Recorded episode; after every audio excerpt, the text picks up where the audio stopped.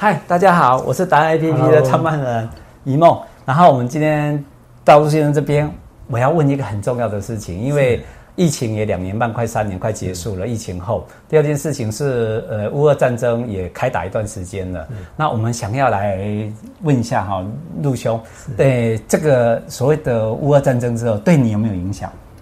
你觉得？诶，说实在的哈，这个还好，这个有这个老天爷保佑哈，这个。原本啊，当初就是会觉得说，这个乌俄战争下来哈，我看我们的东西可能不好卖，因为就是世界很多国家在反俄嘛，哦，所以怕这个产品会冲击。诶，想不到这样一路走来，我觉得还好，我们业业绩竟然增加了两成多，嗯，哦，那我觉得还好，没有受影响，反而增加。是，那我自己研判可能的原因，可能是因为这个最近每天都是。呃，乌俄的新闻，那很多人可能就很好奇啦。诶，俄罗斯什么东西？俄罗斯都去找俄罗斯的新闻，然后就找找到我们的网站，找到我们的手表，嗯、可能是因为这样的原因，让我们的东西可以更加的销售吧。我觉得，哦、所以反而卖得更好。诶，是是，买的人更多，可能知名度的关系，知名度。因为以前俄罗斯表在台湾就是广告少，很多人就觉得很冷门。哈、嗯，那最近稍微俄罗斯炒作，可能知名度有上升一些。OK OK，是是，是，就是大家对俄罗斯这个国家。甚至整个欧陆啦，哈，是是是，整个普丁啦，什么各方面来讲，百姓大部分都诶、欸、对战争不是不是挺了解，不不是一定会去讨论的。但是至于说手表就是民生用品嘛，就是自己一定会戴，对对对，他就会觉得非常的贴切的感觉。是是是，不管是战争的结果是怎么样，当然是希望和平为主啦，大家不要死伤，因为大家现在这个整个地球。已经开始在走环保这件事情了，甚至是人命的一个问题哈。那俄罗斯手表它最大的特色就是说，它让我们感觉到历史故事，然后它的经久耐用，那也值得去拥有。那第二件事情就想请问你说，哎，那为什么呃拥有俄罗斯的手表有什么好处？哦，好处哈，其实应该是这样，就是说哈，其实呃手表以现在的手表来讲的话，就是说。它不再像以前最早就是只是计时的工具，看时间。现在手表就是说，呃，它除了是这个时间的重要计计计时仪器，它就是配饰品、保玩品。好，配饰就是就是就是我们穿衣服一样，穿这件衣服好好吸引人，然后来自己的品味，然后再来呢就是把玩，因为这手表哦它是机械的，它有把玩的乐趣。好，有些人喜欢手表呢，就是要欣赏这个机芯传动这种乐趣，所以会买我的表哦。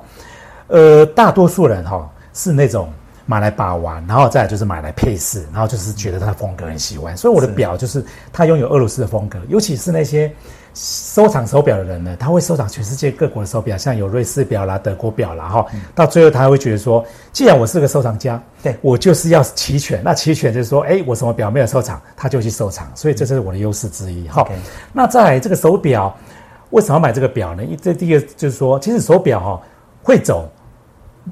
都没问题。那再者就是说，第一个，它这个机芯呐，哈，这是俄罗斯自己的品牌，自己的机芯，然后有俄罗斯的风格。那这个风格，俄罗斯表还有个特色，就是很有有几几个特色。第一个，它的手表哈都有它的品牌故事，每一只手表它有一个故事内容。对，比方说，它是纪念这个呃全世界最伟大的呃科技的象征，哈，或者是纪念俄罗斯有哪些呃很不错的一些。呃，景点啊，建筑物啦，什么什么等等，好，这是它有一个故事的第一个。第二，它有一个限量，这只表说穿了一两万块，它就有做限量。嗯，它虽然它的表高贵不贵，它是一定要做限量，哦，就是让每个收藏者拥有它收藏的意义，就是说绝对不会撞表，因为号码一定不一样。好，这这第二点。那第三点就是说，这个表高贵不贵？你如果说比起这个瑞士表，瑞士表一只动辄呃最烂的都几万块，好。那最烂的都可以买，我俄罗斯最高级的，所以它是高贵不贵哈。那我就遇到很多玩表的收藏家，然后他会觉得说，哎，我我也喜欢收藏表，但是呢，瑞士表太贵了，我买瑞士表一只，我就可以买好几只，所以相对我这是优势的地方哈。所以我他们要买这个表。那再来就是说，这个俄罗斯表哈，呃，这个听起来也好笑，但是也是也是个事实，就是说买俄罗斯表绝对不会买到假表。因为啊，这一只几万块，没有人去仿它，这一定是真表。好，那瑞士表，因为坦白说，它蛮优秀的，哈，它品牌做的知名度很好，但是很多仿表，好，因为没办法，因为你太优秀，很多人去仿它，所以说他们有仿表的可能性。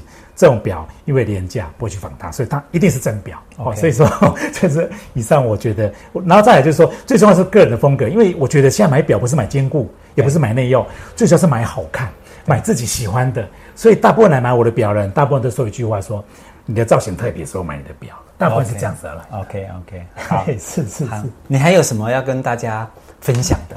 最重要是除了这两点刚刚讲的。呃，我觉得啦哈，当然，我觉得手表是我的兴趣啦哈。那因为我本身跟俄罗斯做贸易，除了手表之外，只要跟俄罗斯有关的哈，我我也会有兴趣的，因为语言也是我的兴趣。对，好，语言也是我的兴趣。你是翻译吗？还是领队？还是哦，也我也也带过也带过团嘛，我带过团，俄罗斯来的人，然后我就带他去玩，然后我对这种带团跟这种跟俄罗斯接触，然后介绍台湾的景点给外国人，这是我的乐趣。OK，对对对对对，所以我的兴趣比较广泛。比较不会是局限于这个手表，这跟俄罗斯有关系的哈，我都会有兴趣去尝试，都可以找陆先生。呃，尽力的，但不敢说自己很厉害，只是说接触比别人久一点点，稍微熟悉一点点。是，OK，我都很乐趣，很很有很乐意把我自己的兴趣分享给大家。OK，好，是，包括如果要要找俄罗斯的女朋友，也可以找您吗？哦，现在年轻人很多都开始往前呃。像很多年轻人去俄罗斯去学语言，去读他们的 MBA 的学的学校。哎，那有机会的话，哦，这个没问题。如果说，呃，听说有一些人哦，为了为了教俄罗斯妹妹，然后去学俄语，对不对？对，学俄语的话可以协助嘛，哈。虽然现在没有在教俄语，没问题，稍微协助可以的哈。长期教不去哦。那当然，如果说你要去俄罗斯念书的话，哈，我也可以协助。